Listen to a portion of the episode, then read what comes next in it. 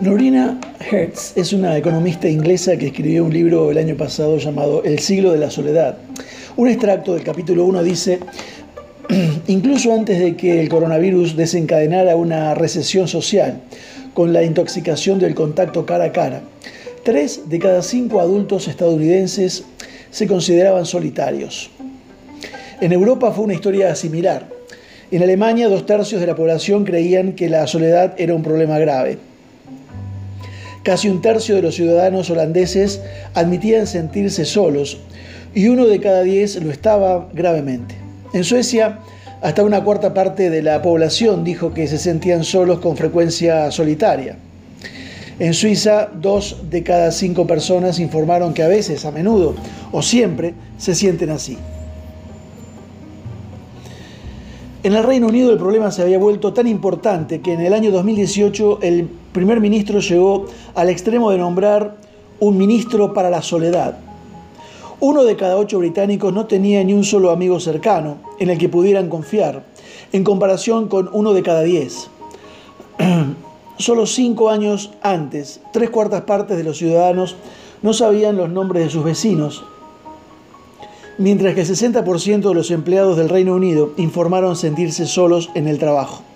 Los datos de Asia, Australia, América del Sur y África eran igualmente preocupantes.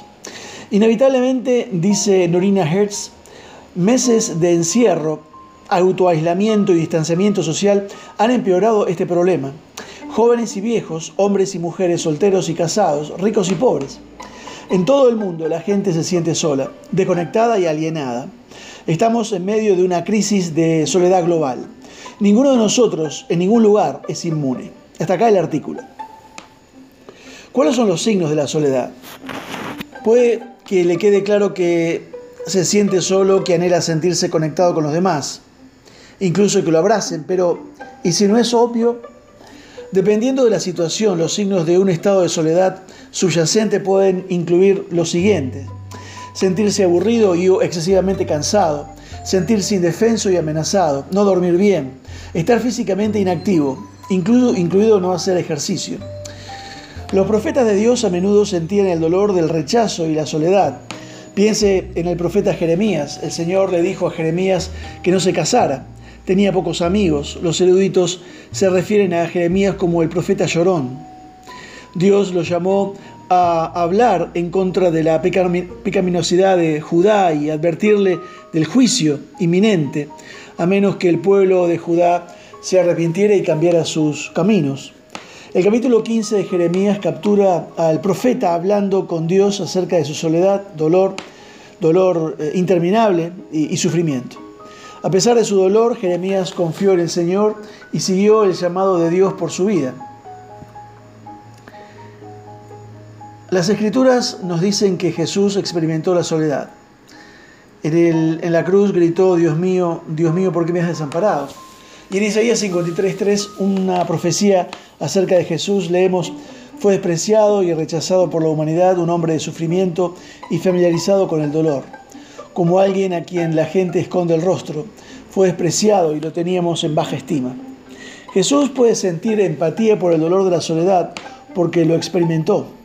Entonces cuando estés triste y solo, o cuando te sientas tan solo, recuerda que estás llamado a conectar a las personas con Dios. Vivir intencionalmente tu vocación te ayudará a superar la soledad crónica. Ser un reino de sacerdotes significa que cada uno de nosotros debe conectarse con Dios, conectarse con otros creyentes, es decir, nuestros compañeros sacerdotes, y tender la mano para conectarse con personas que no conocen a Dios. Conéctese con Dios a través de la lectura de las Escrituras, la oración, la participación en la adoración y la comunión. Una práctica que disfruto es escribir versículos bíblicos significativos en tarjetas, organizarlos en temas, por ejemplo, amor, la Trinidad, servicio, el Espíritu Santo, y luego leer varias tarjetas a la vez o tomar una tarjeta y memorizar el versículo escrito en él.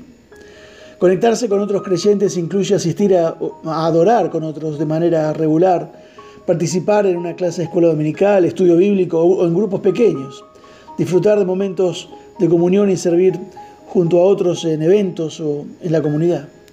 ¿Tenemos amigos entre los hermanos o es que todo es muy mecánico y no tengo ninguna amistad?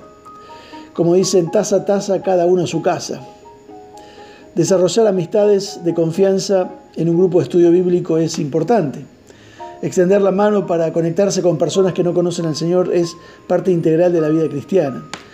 Participe en su comunidad como voluntario en organizaciones del sector social y encuentre formas de amar y servir con humildad a las personas que no conoce.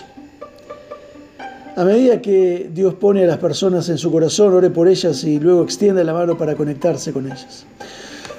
Tu inclinación natural cuando te sentís solo podría ser retroceder y ver si alguien se acerca a ti.